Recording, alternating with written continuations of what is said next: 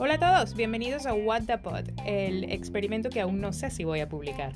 Básicamente estoy aprendiendo a producir y editar podcasts y no hay mejor manera que hacerlo sino practicando. Así que aquí vamos.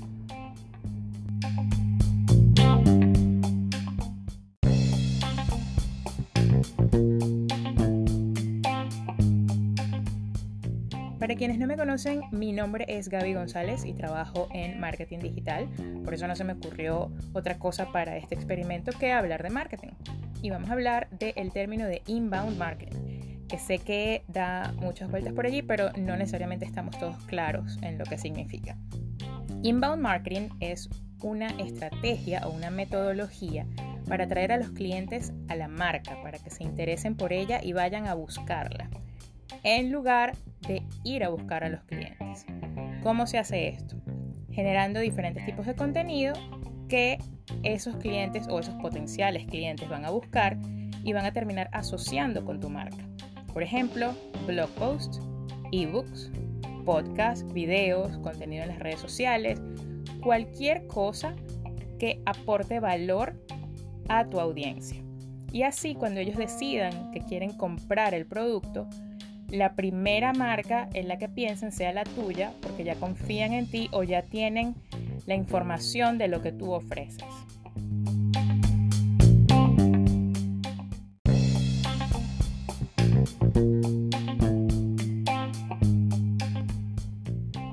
Ahora bien, ¿cuál es la siguiente pregunta lógica?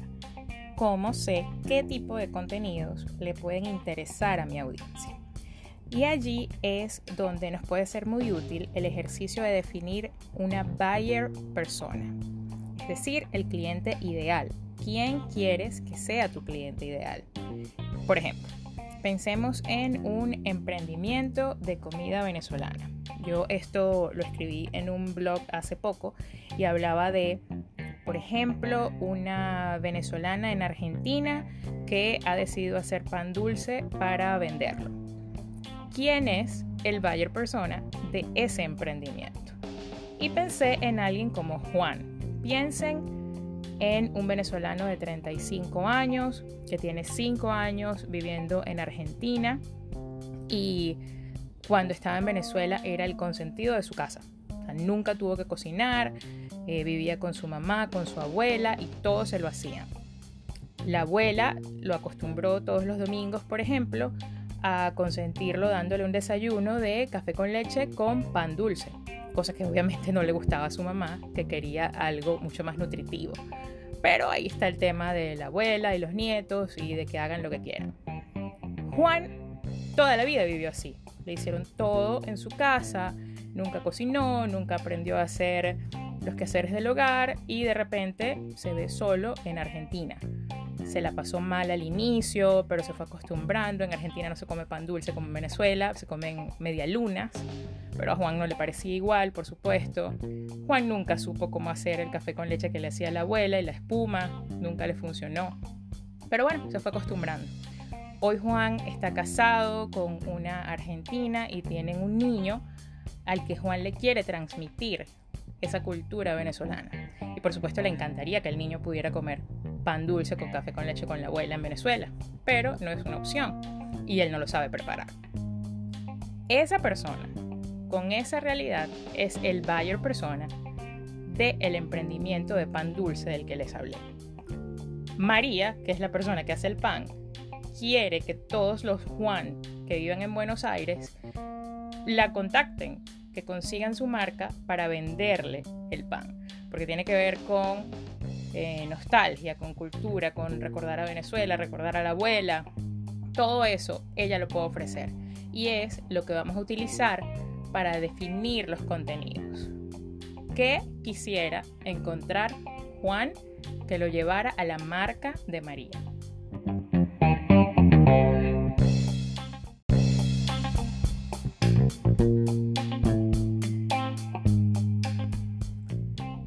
Que sabemos a quién le queremos hablar, es momento de empezar a pensar en los contenidos que vamos a generar, en cómo le vamos a hablar. Y allí hay que tomar en cuenta que hay cuatro etapas de lo que se conoce como el Customer Journey, que es el viaje desde que una persona apenas conoce tu marca hasta que se convierte en comprador.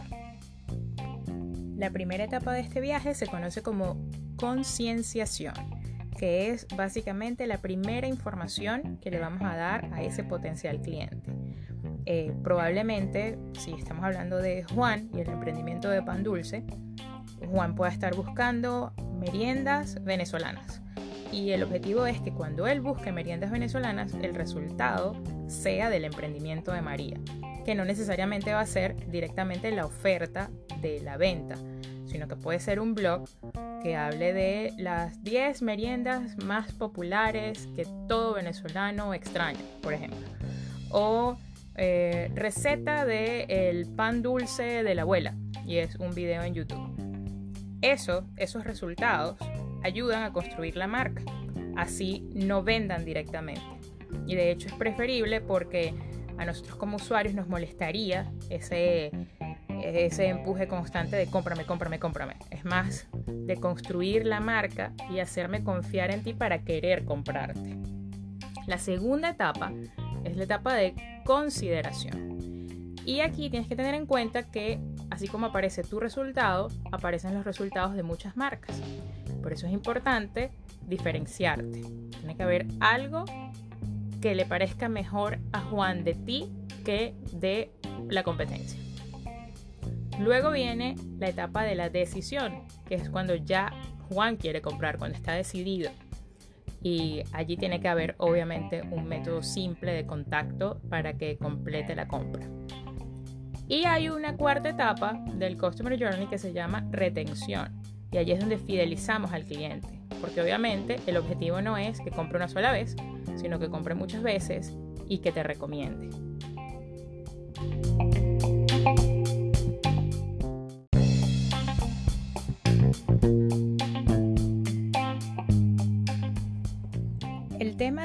Inbound marketing y los esfuerzos orgánicos no, no le atraen a todo el mundo. Porque muchas personas piensan que están poniendo mucho esfuerzo en algo que no les da una venta directa. Y em, la verdad es que hay que pensarlo como en, en, una estrategia más a largo plazo, porque lo que estás haciendo es tratar de construir una marca que tu audiencia recuerde. No se trata de una transacción rápida que le pueda funcionar a una empresa que, que capaz no tiene competencia a la que tienes que ir y de la que la gente no le interese en tantas cosas, ¿no? O sea, por ejemplo, un servicio público, no sé, el agua potable.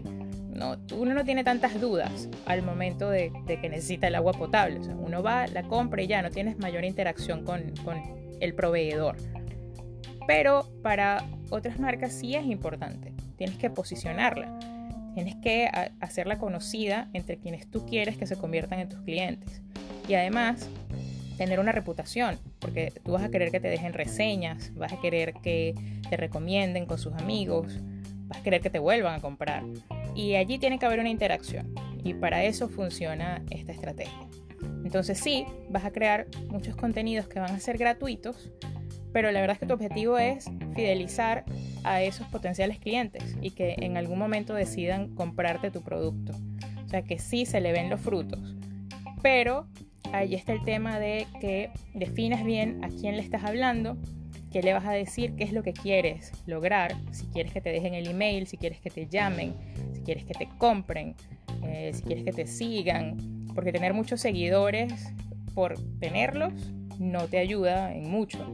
Puedes tener una, obviamente vas a tener mayor exposición que alguien que tenga pocos seguidores, pero es más importante que los pocos seguidores que tengan realmente se puedan convertir en lo que nosotros llamamos en marketing una conversión, que es la acción para la que tú diseñaste los contenidos.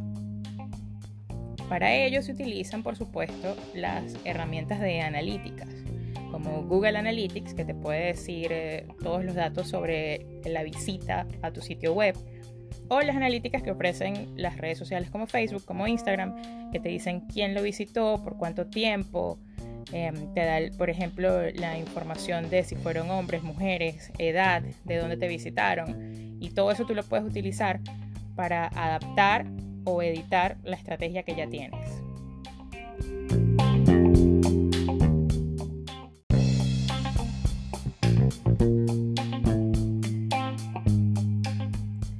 Ahora bien, ya que tenemos toda esta información, vamos a pensar en una estrategia ejemplo para el emprendimiento de María.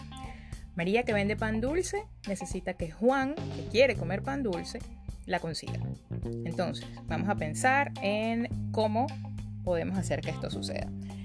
Y comenzamos por la etapa de la concienciación. Vamos a crear un blog en donde vamos a hacer diferentes posts que tengan que ver con las posibles búsquedas que Juan tenga. Por ejemplo, 5 desayunos venezolanos que debes probar. Evidentemente, uno de esos desayunos va a ser el pan dulce. Otro blog post. 10 recetas de comida venezolana que todos podemos preparar. Y adivinaron, algo tiene que ver con el pan dulce. Los secretos de la abuela. Sabores que definen la cocina venezolana. Otro. La hora de la merienda. 5 bebidas para acompañar el pan dulce. No necesariamente todos van a mencionar el pan dulce, ¿no? O sea, tenemos que también encontrar un balance. Pero lo que sí es cierto es que en todos los blog posts tiene que haber una forma de contactar a María, ya sea eh, enviarle mensaje, llamarla o seguirla en redes sociales. Eso tiene que ser una constante. Otro ejemplo, podemos hacer un ebook eh, que sea un recetario de comida venezolana. Y va a ser gratis, pero para bajarlo los usuarios nos van a dejar su dirección de correo electrónico. Porque así nosotros los podemos contactar después. Otra opción puede ser abrir un canal de YouTube donde María va a subir diversas recetas. cada, cada, semana va a subir una receta diferente. Y así las personas que están interesadas en la cocina venezolana la van a seguir y eventualmente van a llegar a ella para comprarle sus productos. Y obviamente en las redes sociales va a tener toda la información y va a tener em, como post que muestren el detrás de cámaras de todo lo que hace que su emprendimiento sea posible. Y bueno, como estamos hablando de podcast, eh, puede tener también un podcast que hable de eh, cómo conocer la cultura venezolana a través de su comida. Todo eso fueron maneras de dar a conocer la marca, el primer acercamiento de Juan a este emprendimiento. Ya que lo conoce, eh, obviamente no necesita tanta información inicial, sino que ya necesita eh, un poco de información que le haga preferir el emprendimiento de María a otros. Entonces, el contenido cambia, obviamente. Lo primero es que tenemos que optimizar el perfil de Google My Business que es el, perfil en Google, que cuando tú buscas algo y ves el resultado, está el mapa, la dirección, eh, están las fotos, está el sitio web, está toda la información de tu negocio. Eh, y eso obviamente tiene que estar optimizado. Luego tenemos en el sitio web, por ejemplo, podemos poner toda la historia del emprendimiento de María y mostrar su día a día, obviamente, con todas las formas de contacto. Eh, en el canal de YouTube, además de los, eh, de los videos de recetas, podemos tener los videos del detrás de cámaras para que se entiendan los valores de esa marca, quién está detrás de la marca y por qué seguirla y por qué comprar en ella. En las redes sociales, lo mismo. Eh, además, podemos sumar aquí todo lo que son ofertas especiales. Y el ebook ya podría ser el menú o el catálogo de productos con los precios de todo lo que ofrece María. El tema con los precios ya saben que tiene que ver con qué tan variantes sean, ¿no? O sea, generalmente una tienda digital, si no pone los precios es porque pueden cambiar rápidamente, pero puede estar todo el menú. Luego vamos a la etapa de la decisión. Ya Juan tiene muchísima información y ya podemos llegar a la parte en la que él quiera comprar. ¿Cómo va a funcionar esto? Si es un e-commerce, o sea, si hay un sistema para comprar en el sitio web, pues ese va a ser el método de contacto, pero si no, WhatsApp, teléfono, eh, un live chat en la página web, eh, mensajes directos en Instagram y cualquier método. Y ya luego pasamos a la etapa de la retención y cómo lo fidelizamos. Bueno, podemos seguirle enviando información, podemos hablar de un, plan de, fidelización, de acumular puntos, por ejemplo, con eh, tanto monto mínimo de compra te damos un descuento, si nos refieres a alguien eh, recibes un regalo, por ejemplo, cosas así que mantengan a Juan unido a nuestra marca.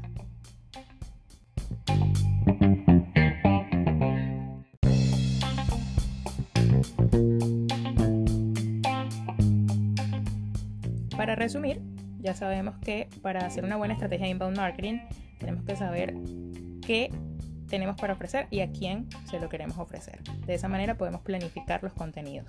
Yo solamente les mencioné opciones orgánicas, esfuerzos orgánicos. No les mencioné ningún tipo de anuncios pagos ni contacto directo porque de eso se trataba el tema. Pero creo que eh, es algo que cualquier emprendimiento puede utilizar y seguramente les va a ser de utilidad bien aplicado. Ahora es su turno de ponerse creativos y hacer su propia estrategia de inbound marketing. Espero que les funcione y em, aplíquenla y me cuentan cómo les va. Si es que decido publicar este podcast, que como ya les dije es un experimento. Pero si es así, nos vemos en la próxima. Chau, chau.